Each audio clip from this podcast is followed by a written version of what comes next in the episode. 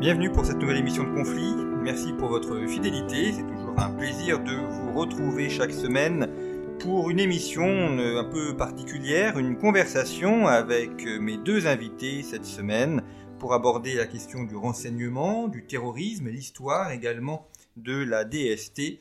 Nous allons entrer dans ces sujets pour essayer de vous les expliquer et de voir comment les choses fonctionnent et comment la DST a opéré au cours des décennies passées. Mes deux invités cette semaine sont Michel Guérin et Daniel Dory. Bonjour. Bonjour. Merci beaucoup d'être venu au, micro de conflit. Michel Guérin, vous avez longtemps travaillé à, la DST. Vous êtes inspecteur général honoraire de la police nationale et vous avez publié euh, plusieurs ouvrages consacrés aux questions du renseignement, dont récemment aux éditions des Équateurs Le Corbeau et la Chouette, traité et pratique du renseignement, et aux éditions Mareuil, la DST sur le front de la guerre froide. Alors c'est une, une co-publication avec euh, deux autres auteurs que je vais citer, euh, Jean-François Claire et Raymond Nard, eux aussi euh, anciens de la DST et inspecteurs général, dans le ouvrage dans lequel donc la DST sur le front de la guerre froide vous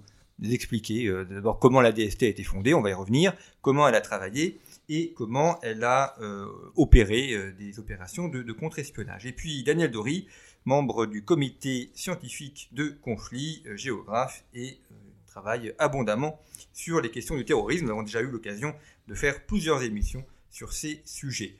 Alors Michel Guérin, je voulais justement commencer par le, début de la DST. C'est un dès qu'on parle du renseignement, dès qu'on parle de euh, espionnage contre espionnage, ça fait toujours un petit peu rêver ou fantasmer.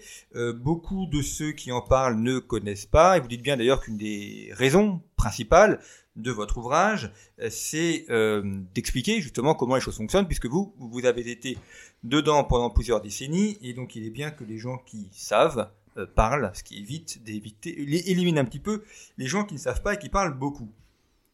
comment, comment et pourquoi la DST a été créée Et vous, dites d'ailleurs dans l'ouvrage qu'elle a été créée quasiment ex nihilo et que toutes les archives des anciens services de renseignement ayant été détruits pendant la Deuxième Guerre mondiale, vous avez dû euh, partir de zéro, ce qui n'a pas été simple. Oui, tout à fait. En fait, euh, un service de contre-espionnage existait avant la guerre. Euh, évidemment, pendant la guerre, il avait totalement disparu. Et donc, à la fin de la guerre, en 1944, a été créé donc la DST, donc ça dire contre-espionnage, tout simplement parce que tout pays qui se respecte et qui veut protéger ses intérêts et se défendre a besoin d'un service de contre-espionnage, qui est également un service de sécurité intérieure. Donc euh, voilà donc la, raison de la création de la DST en 1944. DST qui a été créée euh, en grande partie avec des hommes qui venaient du BCR. Voilà, et, c'était le cas bien entendu du fondateur de la DST, son premier directeur, euh, donc Vibon et la DST est confiée à la police. C'est pas un service militaire. Il y a du renseignement militaire, mais vous, êtes euh, police.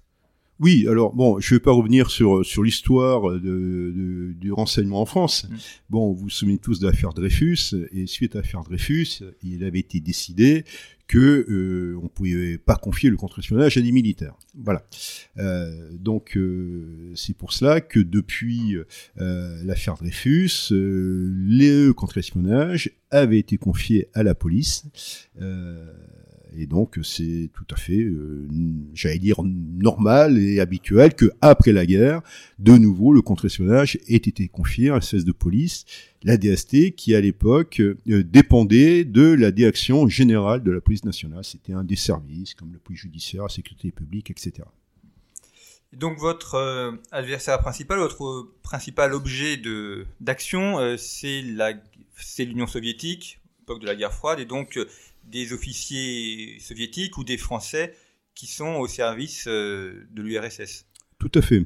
Tout à fait. Alors, euh, comme euh, on l'a dit dans, dans, le livre, les choses ne sont pas passées de façon aussi linéaire et aussi simple, parce qu'à la création de la DST, il a fallu d'abord euh, eh ben, traiter les suites de la guerre, et en particulier s'occuper de, tous les réseaux de collaboration, voir si éventuellement euh, les Allemands, les nazis n'avaient pas laissé quelques espions, et donc ça a occupé la DST. Euh, d'ailleurs, on appelait ça les affaires Liki. hein, liquide comme liquidation. Mhm. Donc euh, la DST qui, qui était un, petit service hein, avec au début très peu de moyens, comme vous l'avez indiqué au début sans archives puisque les archives avaient disparu pendant la guerre. Et donc il a fallu d'abord s'occuper de, ces affaires. Et puis très, très rapidement est venue par la suite la guerre d'Algérie.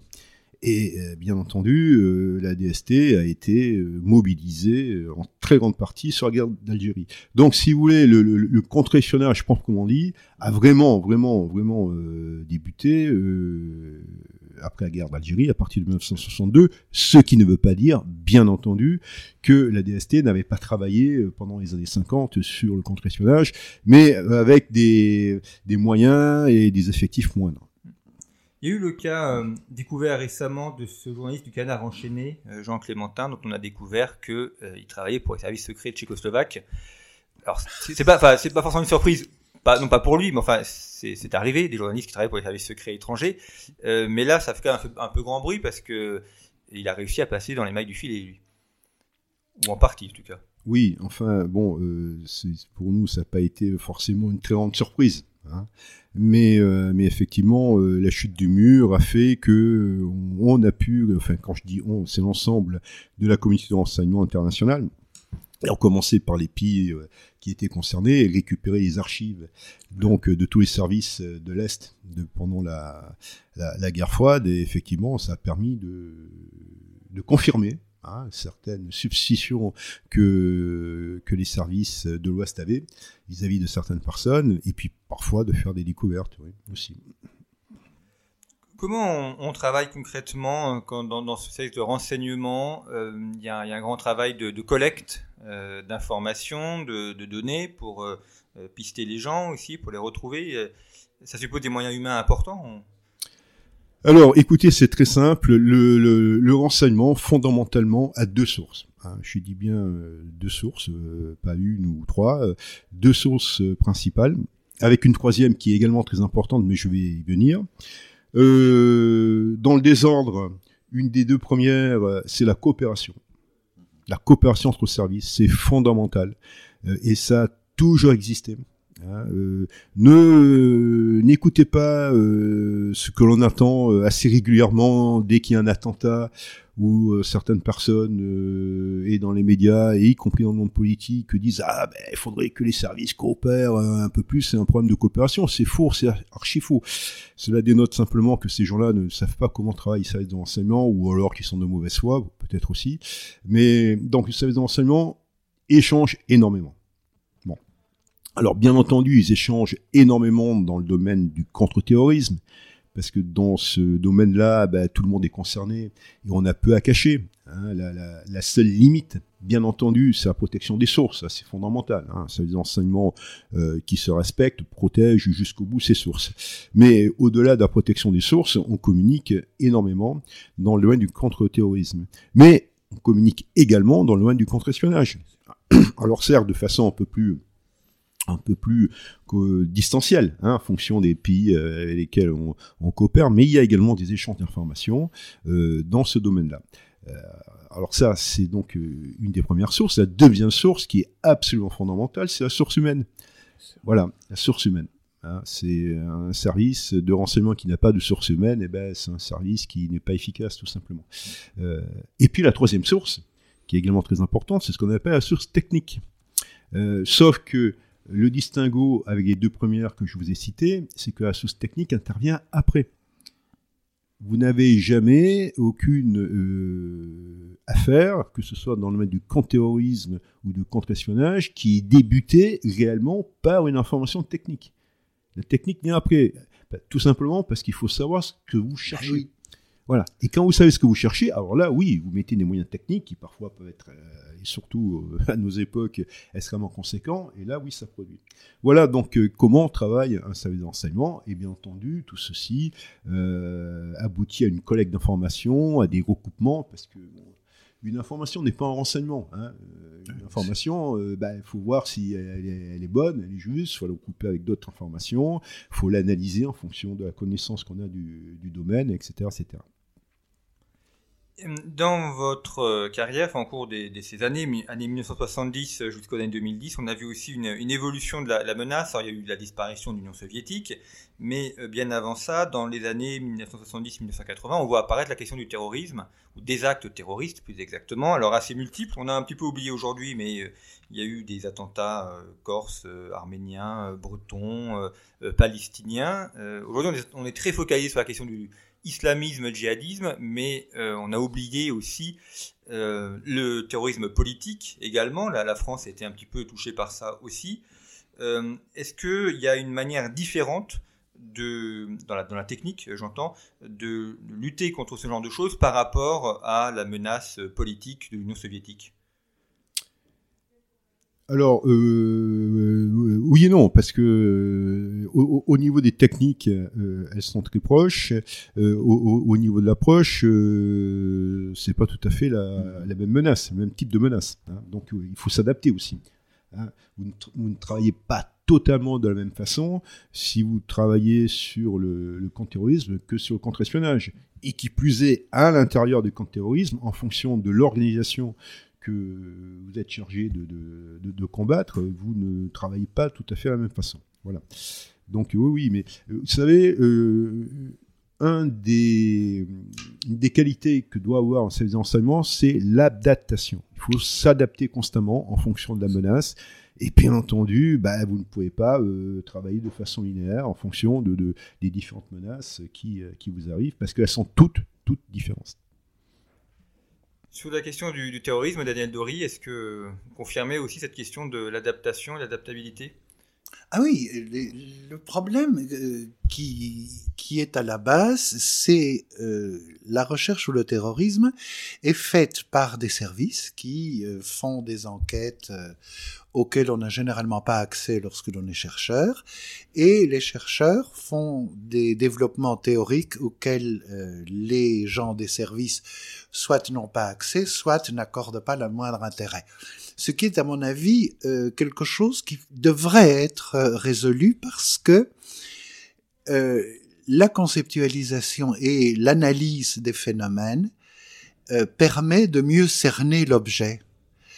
Et des chercheurs, alors il est très rare que des chercheurs spécialisés sur le terrorisme n'aient jamais eu de contact avec des services. Bon, c'est clair que lorsque l'on a travailler en liaison ou en rapport, sans être membre des services, mais en sachant, soit parce qu'ils sont sous vos ordres, soit parce que vous travaillez avec eux, euh, vous savez comment ils fonctionnent, comment ils pensent, et il est plus facile de le faire. Mais un certain nombre de chercheurs, pour des raisons d'ailleurs idéologiques, considèrent que c'est un monde absolument abominable, et en France en particulier, à la fois les études sur le terrorisme sont très très faibles, on est très peu à faire ça euh, scientifiquement, et les études sur le renseignement sont très faibles aussi. Ce qui est un problème que l'on ne retrouve pas en Angleterre, que l'on ne retrouve pas aux États-Unis, que l'on ne retrouve même pas en Allemagne. En Allemagne, ils commencent à faire des études euh, sur le, le, renseignement euh, assez conséquentes.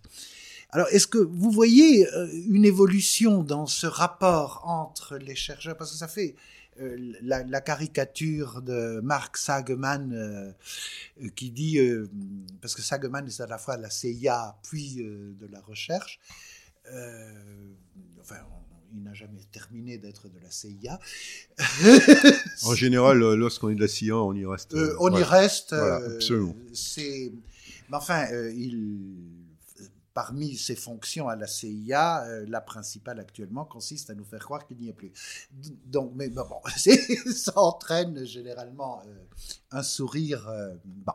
Mais par contre, ce qui est vrai, c'est le contraste entre des services de renseignement qui savent beaucoup et qui ont du mal à interpréter, en partie par le, volume, surtout aux États-Unis, bien sûr, puisqu'avec la, la place du technique, et les chercheurs qui savent très peu, mais qui essayent de comprendre à peu près sur des petites bases. Est-ce que ça, on peut résoudre? Est-ce que c'est un vrai problème d'abord? Moi, je pense que oui. Et est-ce que l'on peut s'acheminer euh, vers un type de dialogue dans lequel les chercheurs, dans mon espèce, euh, ont euh, un intérêt? Parce que ça permet de mieux comprendre des choses. Oui, non, mais euh, en, fait, j'allais dire, c'est pas un problème. Et les choses, effectivement, évoluent. Euh, parce que je suis tout à fait d'accord avec vous, les deux doivent se nourrir. Après, il faut bien faire la différence. Et parfois, euh, les, choses sont floues et, parfois, les gens parlent de choses dont, dont, ils ne maîtrisent pas totalement. Il y a d'une part la connaissance d'un phénomène, ses origines pour bien combattre un phénomène, il faut connaître ses origines. Hein, comme toujours, euh, son historique, etc., etc., les conditions de sa mise en œuvre. Et ça, bien entendu, dans cette partie-là, cette, cette partie, j'allais dire, culturelle, bien entendu que les chercheurs sont euh, fondamentaux. Hein. Euh, c'est ce qu'on appelle l'analyse, si vous voulez, hein, dans le, pris dans le sens large.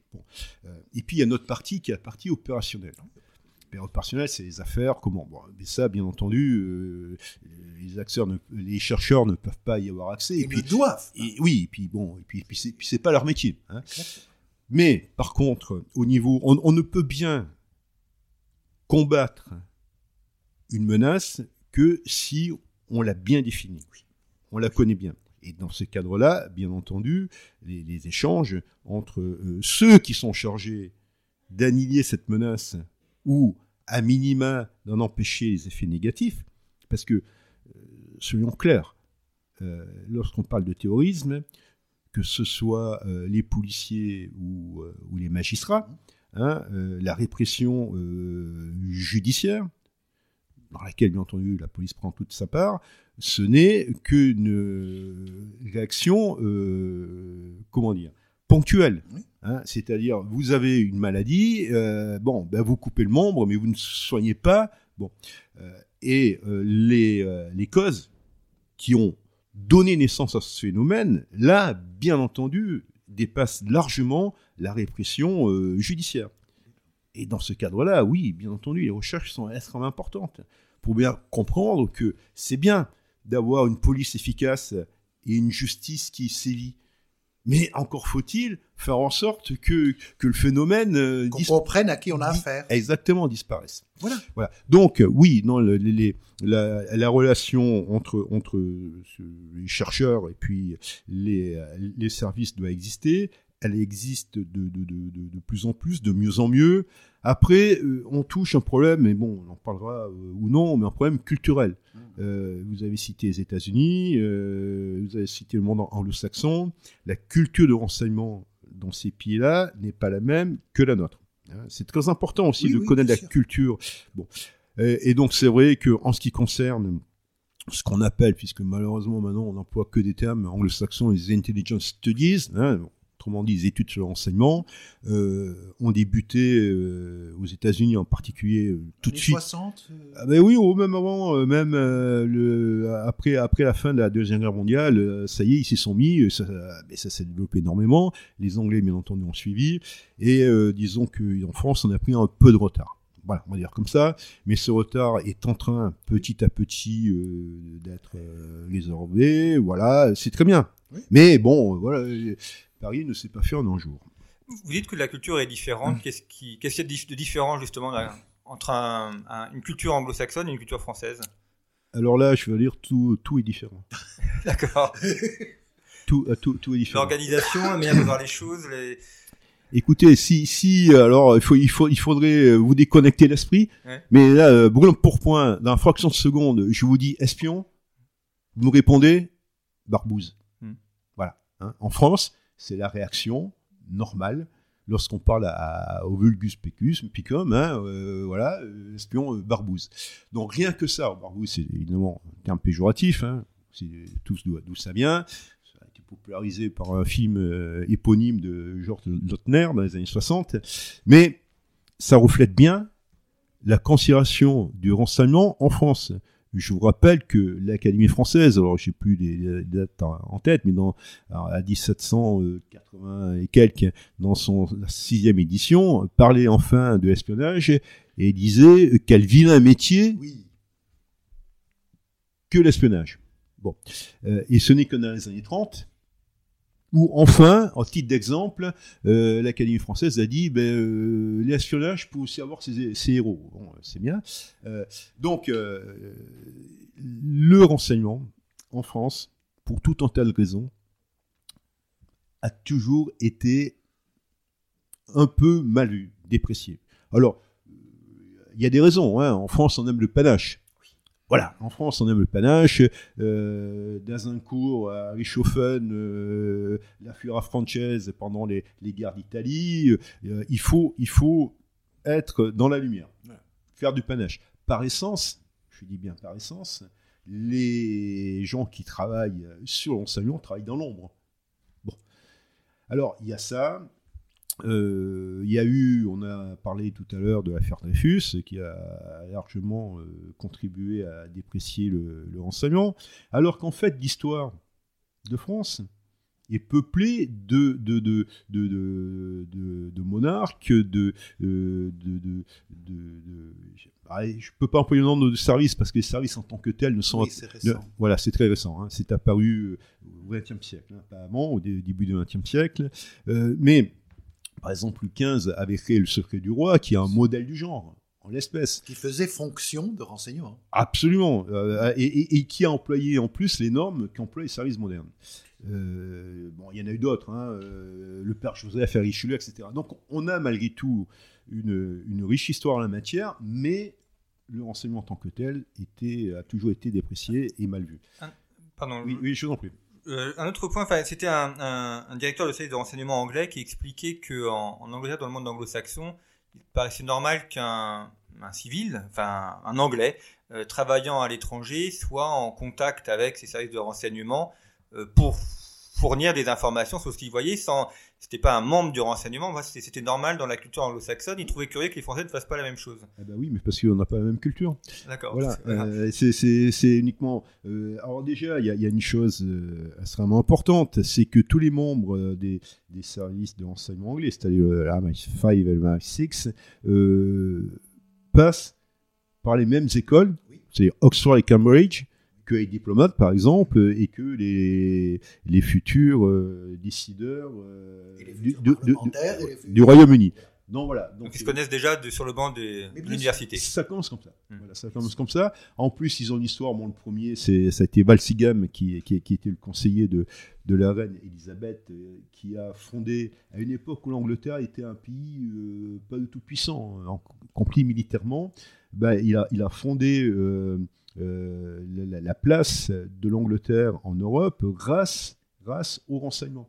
Il avait développé lui-même. Alors à l'époque, il n'y avait pas de service, hein, donc tout, tout lui revenait à lui mais ils avaient des agents, ce qu'on peut appeler maintenant des agents un peu partout en Europe. qui- Et donc il y a une tradition du, du renseignement euh, que nous n'avons pas. Et les premiers euh, véritables euh, services de renseignement sont apparus effectivement en Angleterre, Avec du prestige.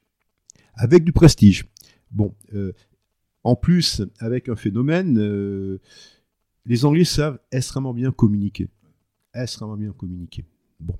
Euh, bah, pas vous faire affront de vous parler de Jazz Bond, de John Le Carré, etc., euh, qui magnifient, j'allais dire, au-delà de la vraie réalité, leur service de renseignement. Donc, c'est extrêmement important. Alors que nous, ah, au on a SES contraire, 117 et- pardon? on a SES 117 c'est pas vraiment Alors, euh, non, on peut, on peut pas dire. Alors, euh, déjà, vous savez, il y a déjà un problème. OSS. Oui, oui. Mais OSS, c'est pas français. c'est américain Eh ben oui, oui, C'est c'est- c'est le service de renseignement créé par les Américains pendant la, la Deuxième Guerre mondiale. Donc, euh, ça part comme ça. Alors, déjà, on est, on est to- totalement euh, à côté. Euh, et puis, bon. Euh, alors moi, j'adore les films, hein, euh, OSS 117, c'est voilà, mais euh, c'est pris sur, le mode comique, euh, un peu, euh, voilà, euh, un peu ironique. Et la communication est extrêmement importante. Et les Anglais, eux, croyez-moi, ils savent le faire. Euh, et donc, euh, ben, ces enseignements ont énormément de prestige.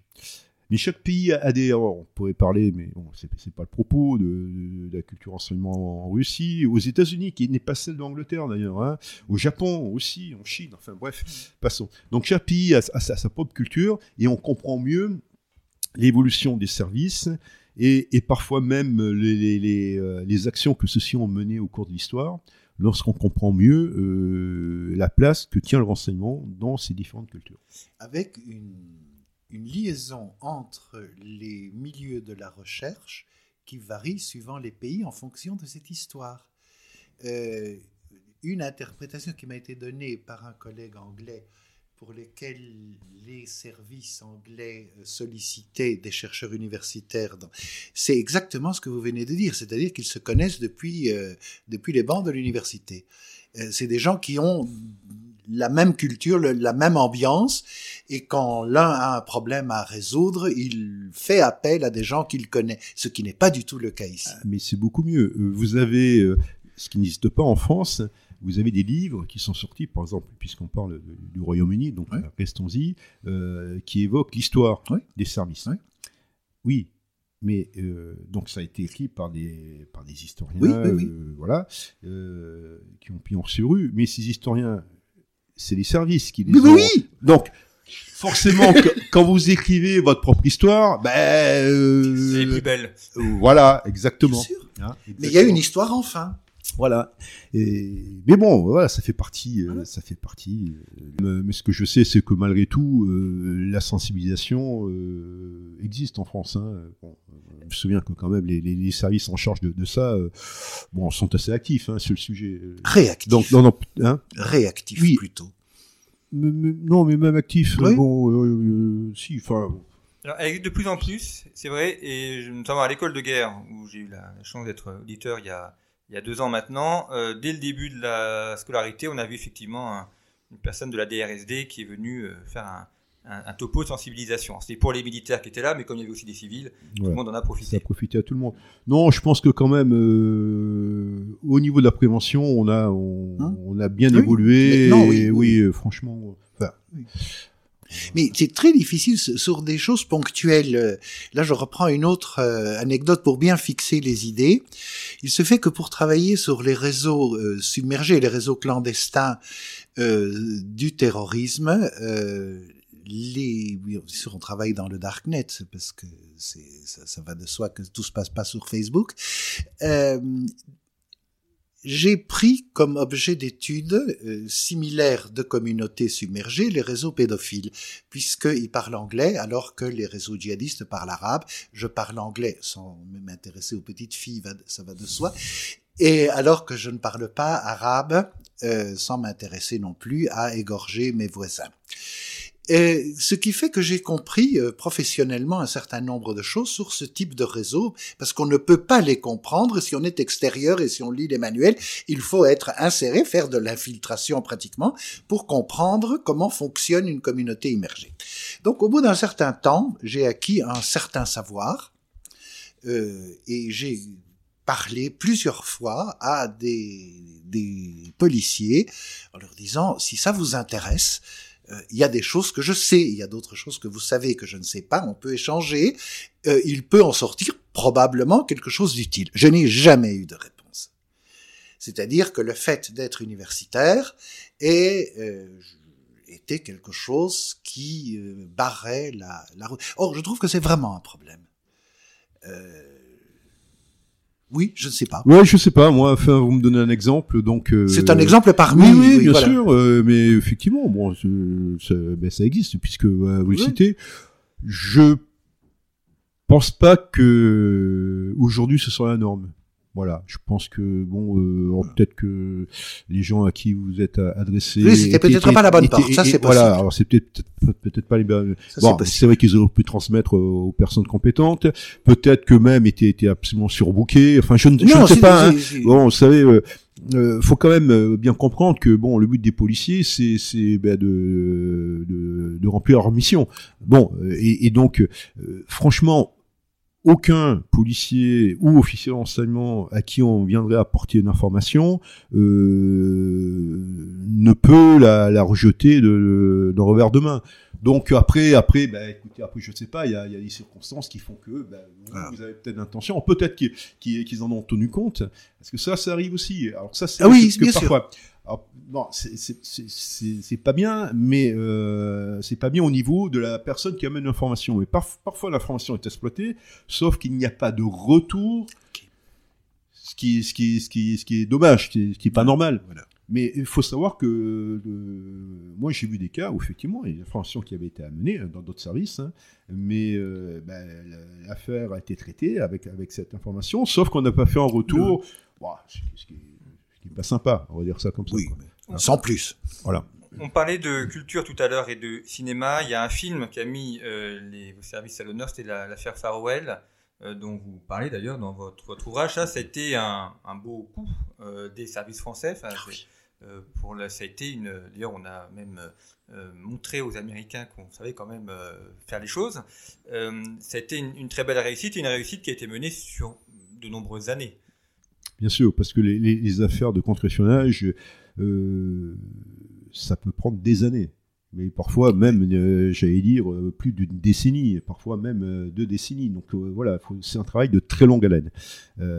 Contrairement à l'affaire de, de, de, de contre-terrorisme, parce que là, faut agir de suite, hein, parce sûr. que les bombes risquent d'éclater, et puis c'est pas tout à fait la, la même matière.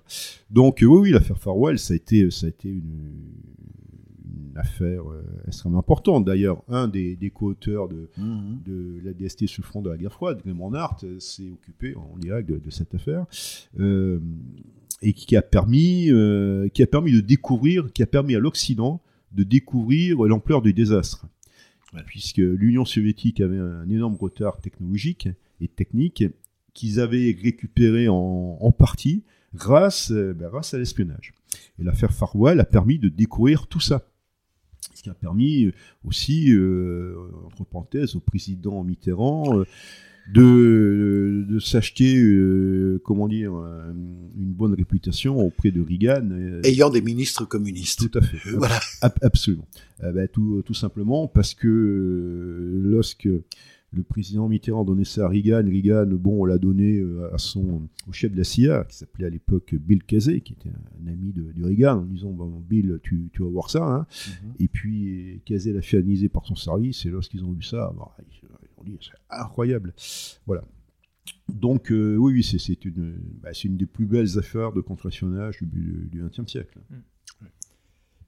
Et euh, est-ce que vous, vous enfin, on le, le contre-espionnage, euh, la, la fin de la guerre froide, la fin du, du mur de Berlin aussi, on suppose, a dû euh, amener une réorganisation des services. Il a fallu un petit peu changer de changer d'admis, changer d'adversaire, changer de, de méthode aussi peut-être?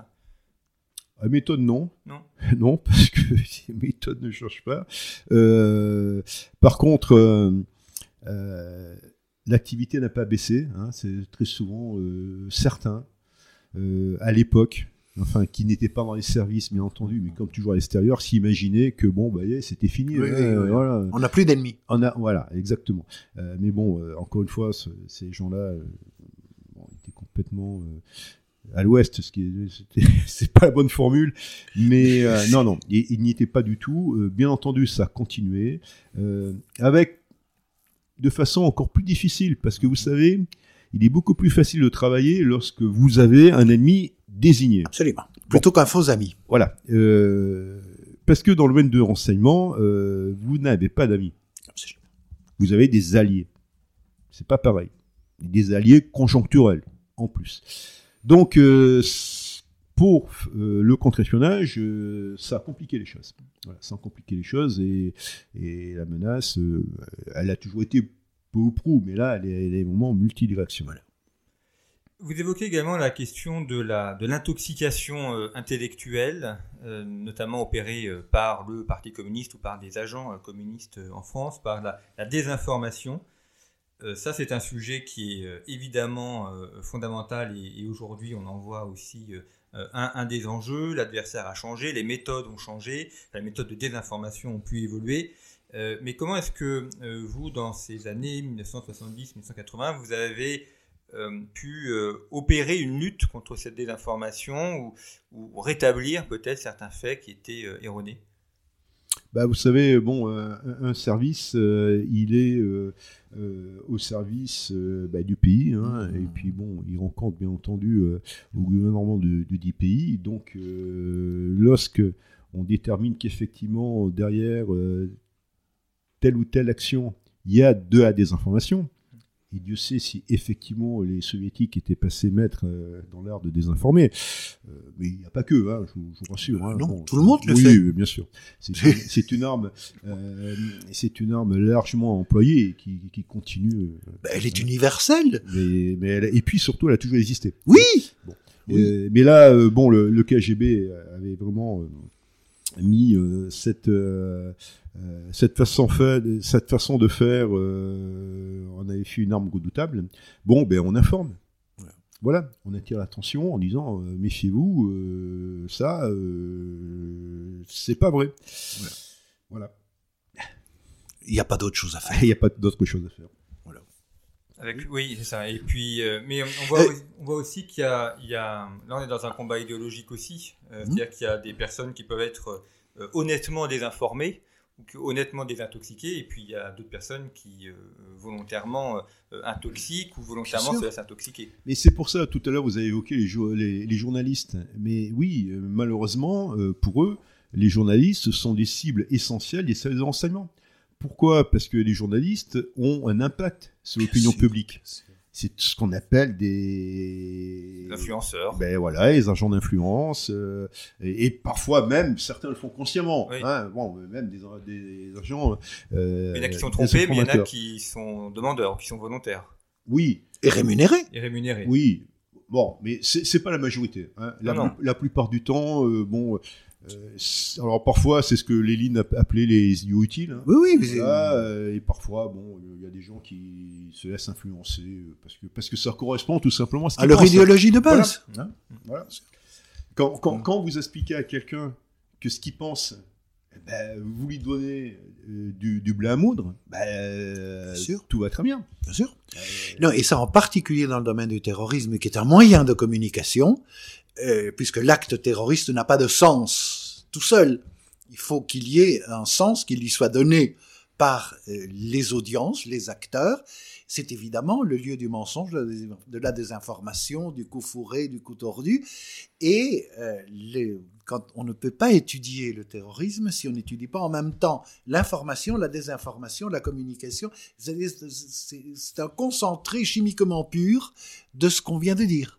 C'est effectivement, euh, c'est effectivement euh, un des, vous avez tout à fait raison de le souligner, un, un des fondements du terrorisme. Oui. C'est pas le seul, mais c'est, par exemple, souvenez-vous dans les années 70, parce que tout à l'heure vous avez évoqué le, le terrorisme, mais il faut savoir que malheureusement pour nous, la France a été le pays européen qui a été le plus tôt touché, et surtout touché par toutes les formes de terrorisme Bien sûr. les années 70, et il y a des mouvements dans les années 70, euh, comme la Salah en particulier, ou d'autres mouvements euh, palestiniens, qui faisaient des attentats à Paris, parce qu'à l'époque, malheureusement peut-être plus le cas maintenant, mais parce qu'à l'époque, il y avait un événement qui se passait à Paris, il y avait un re, euh, Une médiatisation maximale. mondiale. Bien Voilà. sûr. Donc ça permettait à cette organisation de se faire connaître. Voilà, ça va tout à fait dans votre. En plus, n'oublions jamais euh, non plus qu'un des fondements euh, du, du terrorisme, c'est dans son nom même, c'est de faire peur. Hein Terreur, terrorisme. Et pour faire peur, eh ben, il faut faire des, des actions qui font peur. Donc il faut les connaître. Hein. Pour, pour faire peur, il faut qu'on vous connaisse, il faut que vos actions soient, Absolument. soient, soient visibles. C'est un moyen de communication. Voilà, tout à fait. Euh, C'est vrai que la, la place de Paris dans le, le- le schéma international était liée sans doute à sûr. à l'effet hautement médiatique qui était un petit peu détrôné avec Munich, les Jeux Olympiques, avec l'apparition de la TV en direct où on pouvait décentraliser. Mais Paris était effectivement. Pourquoi les Jeux Olympiques? Ah ben parce que c'était médiatisé Ah ben voilà. directement, parce que c'est le début de la télé en direct et on peut prendre des otages. Mais- mais- Euh, 24 heures sur 24, l'attention mondiale, chose que, euh, évidemment, des anarchistes euh, euh, italiens du 19e siècle n'avaient que le, le petit journal qui sortait deux fois par semaine. Et c'est- oui. clair. Mais oui, mais c'est pour ça que tous les grands événements euh, qui ont retentissement mondial Sont à risque. Sont tous des, euh, des, des événements à risque. En 1998, euh, vous savez sans doute, euh, la DST, on avait évité euh, des attentats qui étaient en préparation. Parce Ah que, oui. eh bien, bien sûr, euh, parce, que, parce que le retentissement aurait, aurait été Maximal, et bien donc, sûr. tous les grands événements, et bien entendu, les Jeux Olympiques en font partie, comme la Coupe du. Monde de football ou d'autres événements majeurs, sont toujours des événements à risque. Ça, les services, il y a très longtemps qu'on a compris. Euh, le terrorisme a besoin, et vous avez tout à fait raison, a besoin de se faire connaître. Voilà. Bon, il doit montrer sa force. Il doit indigner. Tout à fait. Parce qu'il y a la peur et l'indignation. Et on suppose que l'indignation va produire une réaction contre-productive. Euh, ça, c'est très clair. C'est même théorisé par Marighella, notamment le Brésilien des années 60, en disant effectivement, euh, ça génère peut-être pas une peur générale, mais ça génère une telle indignation que le gouvernement doit faire quelque chose. Ça, c'est déjà très important. Et il n'est pas nécessairement prêt pour faire quelque chose d'intelligent. Et donc, il va faire des actions qui vont favoriser le recrutement des, euh, insurgents. Alors, vous avez raison, euh, avec un petit bémol, ça concerne surtout des mouvements internes. Oui. Voilà, internes. Ou, euh, ou, ou, comment dire, euh, euh, idéologique religieux. Hein, comme Oui, le oui, oui. Ou les sections locales Voilà. d'un mouvement international. Ça concerne moins euh, ce que les exemples que je vous ai cités à l'époque, dans les années Oui. 70-80, Oui, oui. où c'était des mouvements qui, qui avec en plus un- un- une problématique qui, qui n'était absolument pas en France. hein, Oui, oui, oui. qui- Le PKK Voilà, c'était pour se faire connaître. Tout à fait. Pour euh, la caisse de résonance. Tout à fait. Le- La Salah était pour se faire connaître en Arménie, pas à Garches-les-Gonesse, c'est clair.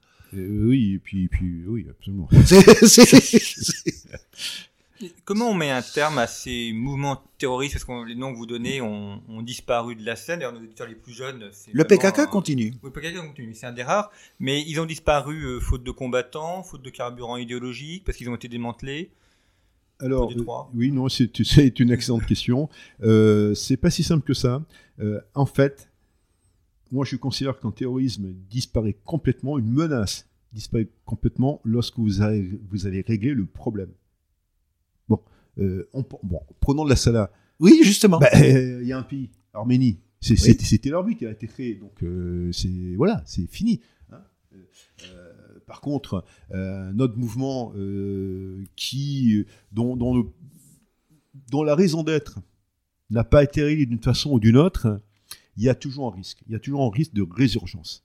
Voilà, il faut, faut, faut être extrêmement vigilant là-dessus. Euh, Posez-vous la question. Alors oui, ce que vous, vous venez de dire, je vais répondre oui et non. Euh, L'action répressive fait que vous démantelez tous les réseaux, etc. Donc oui, il ne peut plus agir. C'est fini. Donc on peut dire, ça y est, on a réglé le problème. Mais attention, si la raison Oui.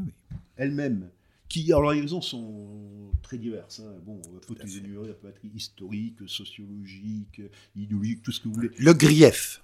Lorsque le RIF continue à exister, vous pouvez avoir une résurgence avec une autre organi- organisation, avec, euh, avec d'autres membres, hein. Mais qui peut se produire, et parfois avec, euh, avec un, un délai qui peut être assez conséquent.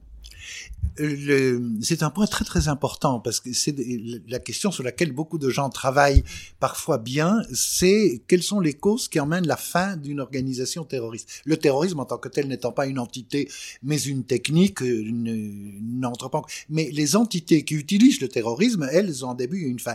Euh, Dans le cas de la Salah, par exemple, plus, moi je trouve, plus que la, le succès de la cause, il y a le fait qu'ils ont mal dosé la violence.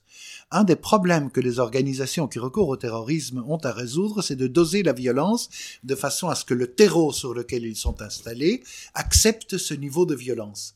Or, la Salah a fait des actions abominables, graves, que la diaspora arménienne a considérées comme insupportables. Il y a eu ça parfois avec l'IRA et il y a eu ça parfois avec les Basques.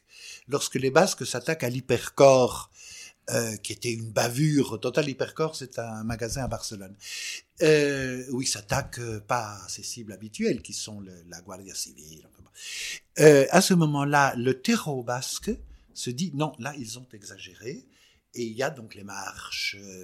Ça, c'est très important de doser la, euh, la violence pour les mouvements internes.